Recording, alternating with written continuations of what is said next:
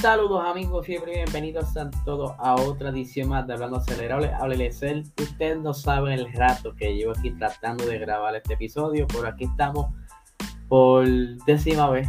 He tenido problemas con la computadora, así que si alguna persona va a botar la computadora que valga la pena, me dan saber. Estas están las últimas, así que no creo que dure mucho. Pero ya hoy quería quizás alejarme un poco de lo que son los episodios y quizás el tema caliente que son las conversaciones y los debates entre Max y, y Lewis Hamilton, entre Mercedes y Red Bull. Y ustedes saben que desde que acabó la carrera lo que han habido debates en todos lados, pero entonces quería traerle quizás un episodio para refrescar un poco todo eso y ver qué otras cositas están pasando. Y quería comenzar un poco eh, alejado de la Fórmula 1. Ustedes saben que hace ya varios meses Peugeot estuvo entonces anunciando que estaría regresando a, la, lo que son las competencias de resistencia de la FIA, que son la WEC, la World Endurance Championship, con su nuevo eh, renovado y rediseñado Peugeot, que ellos están apostando todos a esta eh, nueva tecnología, ¿verdad? Ya que ellos hicieron todo todo, todo, todo eh, innovado, y, ¿verdad? de manera innovadora, alejado de lo que son los hypercars actualmente que hay en la web. Si se fijan, este carro pues tiene mucha tecnología aerodinámica bastante moderna, no se le ve el alerón trasero, aunque sí, ya mismo le estaré mostrando, tiene como que ciertos toques aerodinámicos en la parte trasera porque aún así ellos necesitan buscar la manera de desviar ese viento hacia arriba para que entonces cree ese efecto suelo y pegue el carro hacia el, hacia el piso y poder entonces tener ese, ese drag, ese agarre en la pista. Eh, como estaba diciendo, ellos Pillot lleva ya muchos años dentro de de lo que son las carreras, pero se había alejado por un tiempo de lo que son las carreras de resistencia, carreras de resistencia donde ya ellos habían ganado tres veces las 24 horas de Le Mans y quieren como que volver a, estar dominando en esos terrenos ya que llevan varios años dominando Toyota con su equipo eh, Gazoo Racing donde Fernando Alonso también estuvo compitiendo hace ya varios años. Y pues ellos eh, están en estos días anunciando que están próximamente a probar en pista este carro, aunque lo están quizás como disfrazando, ocultando porque no quieren dar detalles de cuál pista estarían utilizando o eh, qué día del mes de diciembre estarán corriendo. Y se preguntarán, ¿por, ¿por qué Pillot se está metiendo de nuevo a la web luego de tantos años de haber estado ausente, porque está atrayendo unos diseños súper innovadores y es que como ya lo hemos hablado en el Patreon, si no estás en el Patreon, dale para Patreon, eh, patreon.com slash Sports, donde la semana pasada estuvimos hablando eh, parte del programa de lo que eran entonces los Hypercars y estuvimos hablando también de lo que eran entonces esas reglas nuevas donde la FIA y lo que son las reglas de IMSA se fusionan ahora para colaborar ahora en el 2023 eh, haciendo carreras utilizando ambas eh, ambos carros me refiero a, los hypercars de Europa o los hypercars de Estados Unidos buscando la manera también de estandarizar ese chasis. Es por eso que el chasis se ve un poco distinto eh, y está bastante enfocado a lo que son los, los hypercars de Estados Unidos. Así que vamos a ver eh, qué día de diciembre sacan esta bestia a correr. Eh, aquí pueden ver, digo, lo que están viendo en YouTube este episodio, porque saben que estamos de vuelta a YouTube mientras la computadora me lo permita.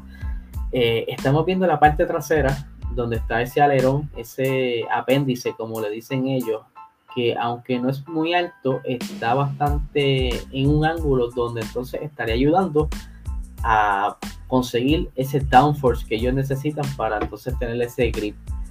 Eh, entiendo que ya ellos este año estarán como que con mucha más presencia en las pistas, ya que quieren ya tener ese carro lo más seteado posible para tan pronto empiecen full, poder entonces eh, estar ready y dar la batalla. Por otra parte, sabemos que Carlos Sainz este fin de semana pasado tuvo una gran eh, actuación en la carrera de Abu Dhabi en el gran final que se dio el día ayer domingo o antiel, dependiendo, ¿verdad? Estoy grabando esto domingo, perdón, estoy grabando esto lunes en la noche. Eh, él clasificó quinto y pues dado las diferentes circunstancias, Checo Pérez queda fuera de, la carrera y pues ya él había pasado, había escalado una posición y entonces eh, por estrategia y por según estos movimientos lo favorecen, quedan en el podio. Obviamente eh, Carlos Sainz ha este año ha demostrado el, el pedigrí, su, su gran desempeño y destreza al conducir y pues Matías Binotto estaba bastante contento eh, de la hazaña que hizo Carlos Sainz durante esta temporada. Sabemos muy bien que era, iba a ser una temporada difícil, ya que Carlos Sainz estaba entrando a una escudería nueva, más Ferrari venía de recuperarse de esa temporada desastrosa que yo creo que deberían borrarla de la historia de la Fórmula 1 para entonces empezar a brillar con esta temporada que estuvieron bastante cómodos terminando terceros en el, en el Mundial de Constructores, algo que les trajo esperanza a los tifosi. Ustedes saben que Italia es bien pasional con esto de lo que son las carreras y pudimos ver entonces a Carlos Sainz haciendo una gran temporada y como le estaba diciendo, Batia Binotto está bastante contento con lo que estaba sucediendo y obviamente tenía que darle unas expresiones de los resultados que tuvieron en esta carrera. Y dice lo siguiente, un podio siempre es bonito, pero ver a otros celebrando nunca es, eh, celebrando nunca es mi deseo, pero tengo que pensar en nuestra carrera, en nuestra temporada y terminar con un podio sin duda es esperanzador.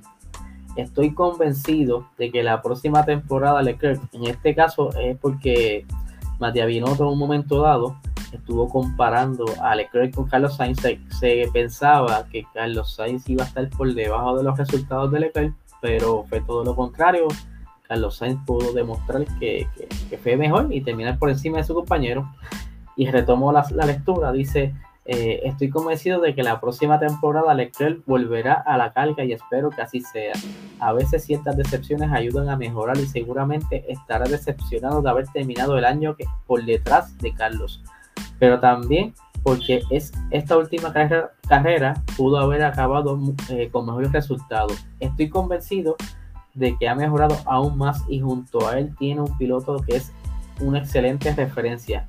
El propio eh, Sainz ha mejorado mucho en la segunda parte de la temporada. Como les decía, eh, de cuando los pilotos normalmente se mueven a otros equipos, no, tradicionalmente tardan en acostumbrarse.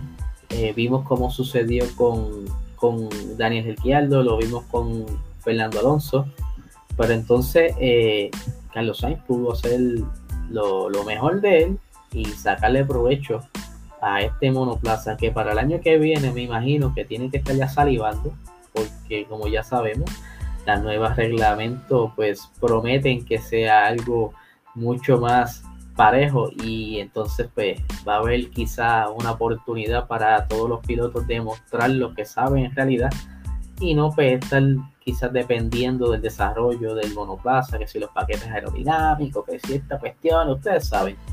Vamos a ver qué sucede con Ferrari el año que viene. Por entonces, ya eh, el día mañana y miércoles estarán eh, llevándose a cabo, perdónenme, lo que son las eh, pruebas que se dan casi siempre después de la temporada. Muchas veces aprovechan para probar eh, neumático, le dan la oportunidad a los rookies.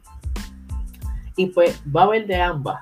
En, esta en este tablero que les estoy enseñando, estoy mostrando lo que serán entonces eh, el corillo que va a estar probando los Pirelli 18 pulgadas que se estarán utilizando en el año 2022 tenemos que en el equipo Mercedes va a estar George Russell los dos días, martes y miércoles, Red Bull estará el día martes Max y el miércoles Checo Pérez.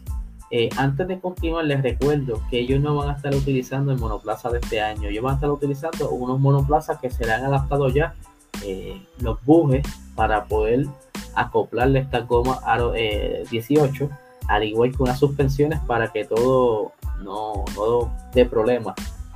Eh, en McLaren va a estar eh, participando Daniel Ricciardo el día martes, Lando Norris el día miércoles, Aston Martin, Lance Stroll estará el martes, Sebastián Vettel estará miércoles, Alpine estará Esteban Ocon el día martes y Fernando Alonso miércoles, Ferrari estará Charles Leclerc, Slash eh, a Fuoco, que me imagino que debe ser uno de los muchachos que están en la escuela de Ferrari, se va a dividir el día martes eh, entre el Leclerc y ese muchacho. Y el día miércoles va a estar Carlos Sainz probando los Pirelli 18. Eh, Alfa Tauri, tenemos a Yuki Tsunoda el día martes, eh, Pierre Gasly el día miércoles, Alfa Romeo, Valtteri Bota. Esto está bien interesante porque el contrato de Valtteri Bota no acababa sino hasta finales de este mes, pero entonces ya creo que en varios episodios atrás le estaba hablando sobre la posibilidad de que el jefe de Alfa Romeo y Toto Wolf llegaran a un acuerdo para que entonces Valtteri Bota pudiera estar montándose en este monoplaza y hacer las pruebas de los aros 18 e ir conociendo a lo que son los, diferentes ingenieros mecánicos para crear ya esa, esa amistad, ese, ese vínculo que debe tener Valtteri con su equipo para entonces tener un mejor resultado en pista. Eh, continuando, aquí ese Valtteri está el día martes y el miércoles tenemos a One, a One Show. Siempre se me olvida el nombre de él. Aunque lo tengo aquí, pero tengo solamente el, el apellido como tal. Déjame sacar aquí. Ok, el Haas, que a pesar de que Haas no tiene mucho dinero, pudieron adaptar un monoplaza para poder tener los aros 18 eh, y estará el día martes Michael Schumacher y el día miércoles ya que eh, Nikita Mazepin, como ya ustedes saben, él perdió positivo a COVID y no estará presente, no estuvo presente en la carrera ni estará presente en las pruebas de, de los Pirelli. Y es por eso que ponen entonces a Pietro Fittipaldi eh, va a estar entonces haciendo estas pruebas. Por aquí si no me equivoco, les tengo aquí unas fotos a los que están viendo a través de YouTube, pues eh, se las describo entonces a los chicos que están escuchando por formato podcast. Tenemos ahora mismo en pantalla al monoplaza, si no me equivoco, es el, no me sé el numerito, pero sé que es el del 2018, el Mercedes del 2018 con los aros de 18 pulgadas. Eh, que se ve bastante elegante y les soy sincero, espero que los dejen así sin ningún tipo de tapabocina ni nada para que entonces se vea como que así de elegante. Y ahora estamos viendo el, el Rinol, lo que es ahora al fin. De igual manera, en esta ocasión, si no me equivoco, estas gomas son, en esta foto, son las de agua que estuvo probando recientemente Daniel Kiviat en unas pruebas. Por entonces, este es uno de los ejemplos, cómo se ven estos, esto, estas gomas, ¿verdad? En estos monoplazas. Obviamente, tan pronto mañana estén saliendo la foto y el día, eh, sí, mañana, y el día miércoles, pues entonces podremos ver eh, si se jugaron alguna livery especial para estas pruebas o qué van a estar haciendo. Vamos a ver qué sucede. Pero no tan solo, como les dije, eran las pruebas de Pirelli, sino que también tenemos aquí el espacio que le da entonces las diferentes escuderías para que los novatos estén haciendo pruebas en los monoplazos del año 2021. O sea, eh, ahora sí, en, estas pruebas de los novatos estarán utilizando los, monoplazas utilizados en la temporada que acabó. En Mercedes tenemos a Nick DeVries, en Red Bull tenemos a Vips, en McLaren tenemos a Pato Ower, que ya ahorita les voy a estar hablando sobre unas expresiones que hizo bastante interesantes eh, en Aston Martin tenemos a Jelly, no sé el nombre inicial, solamente tengo la. la ahí tengo la, la, Anyway, la primera letra del nombre. en Alpine tenemos a Piastri, en Ferrari tenemos a Fuego de nuevo y a Robert Schwarzman. En Alfa Tauri tenemos a Lawson, creo que ese es uno también de los de la de la escuelita de Red Bull. En Alfa Romeo estará Guangzhou eh, haciendo entonces la prueba en este monoplaza 2021. En Williams tenemos a El Sargent, que este también es otro de los muchachitos eh, novatos que están en Fórmula 2, Fórmula 3. Y en Haas tenemos a Robert Schwarzman. En la parte de los Pirelli, de pruebas de los 18, Williams no va ya los habíamos, lo habíamos hablado también, porque ellos ya dijeron de, de, antemano que no iban a invertir en sacar quizá un monoplaza y sacar el dinero para entonces hacer este monoplaza y adaptarle a todas estas ruedas. Ellos decidieron entonces ese dinero invertirlo en el monoplaza del 2022. Pero por aquí continuando con nuestros temas, como le estaba diciendo, vamos a estar hablando de Pato Over, que eh, estuvo haciendo unas expresiones bien curiosas sobre lo que piensan muchas personas quizás de la Fórmula 1 en respecto a la Indy. Saben muy bien que la Indy y la Fórmula 1 son básicamente primas, aunque la Fórmula 1 tiene mucho más demográfico. Sin embargo, la Indy pues, tiene su público también bastante grande, ¿no? no quiere decir que sea mucho menor. Yo te diría que pudieran estar casi igualados. Y eso que solamente es a Norteamérica y América Latina, porque no sé si partes de Europa lo siguen. Y es que obviamente la, la Indy en un momento dado se vio como quizás una copia de la Fórmula 1, pero a diferencia de que la Indy desde un punto de la historia hacia acá, yo buscaron la manera de tener carros iguales y no entonces quizás tener esta estas cosas distintas como la vemos en la Fórmula 1, que vemos quizás unos equipos que tienen mucho dinero bastante arriba, como lo es Mercedes, Red Bull, Ferrari, McLaren, Acá ellos decidieron entonces construir un solo chasis, tener dos paquetes aerodinámicos, dependiendo de la pista, si es este, los óvalos o carreras así, pues utilizan un paquete aerodinámico de alta carga aerodinámica, si son circuitos callejeros donde hay muchas curvas, pues usan un paquete de aerodinámico con menos carga aerodinámica. Eh, como el que están viendo ahora mismo en pantalla, los que están a través de YouTube están viendo a Pato que por cierto, Pato fue el campeón de la Indy, que eh, se estuvo peleando el campeonato con Alex Palou, eh, el piloto español. Y aquí tienen un ejemplo de lo que es el, el, paquete aerodinámico de baja carga aerodinámica, si lo están viendo en YouTube. Continuando por aquí, aquí en otra, otra foto de, de Pato Howard. Por entonces vamos a la expresión específica que hizo este muchachito. Y dice lo siguiente wow, espérate, yo creo que aquí no se ve muy bien lo cometí el error aquí y no se ve todo lo escrito, pero lo voy a conseguir para leérselo aquí. Discúlpeme un momento. Aquí es lo que consigo rápidamente el escrito. Ok, dice lo siguiente. Si la computadora me lo permite. Dice, lo que yo les digo a todos es que disfruten en donde estoy, celebren conmigo y vean las carreras, porque al final del día Fórmula 1 entiendo que es donde hay, eh, donde más ojos hay y es global, pero indicar es, es un lugar donde puedes hacer una carrera deportiva muy buena. Lo sabemos, eh, lo sabemos muy bien porque cuando tan pronto eh, este chico, Roman Grosjean, entró allá este año del saque, comenzó a dar muchos muy buenos resultados, incluso le dieron la firma en otro equipo bastante top que fue con Andretti y de verdad que Rosjan yo creo que ya para el año que viene puede que esté peleando por ese campeonato. Pero continuando aquí la lectura, eh, siendo muy sincero, no existe ninguna serie más competitiva para un piloto porque los autos más, similares, o sea, porque los autos son más similares. Eh, en Fórmula 1 tiene mucho más que ver en qué equipo estás para ser competitivo. A lo que le estaba diciendo casi ahora, que en la Fórmula 1, mientras más dinero tenga, más cómodo vas a estar entonces en, el campeonato, ¿verdad? Eh, mientras más sponsor tenga, va a estar mucho más cómodo. Allá la Indy es totalmente distinto porque el, americano lo que piensa es en tener un buen espectáculo y que la gente se disfrute la carrera, tener diferentes ganadores carrera a carrera. Obviamente, eh, siempre vas a tener unos que sobresalten más porque debe ser que la destreza está mucho más desarrollada y este o tuvieron alguna eh, percance en pista, se les explotó una goma, cosas así, pero sí, en Indy tú puedes ver eh, resultados distintos eh, a cada rato. Así que nada, gente.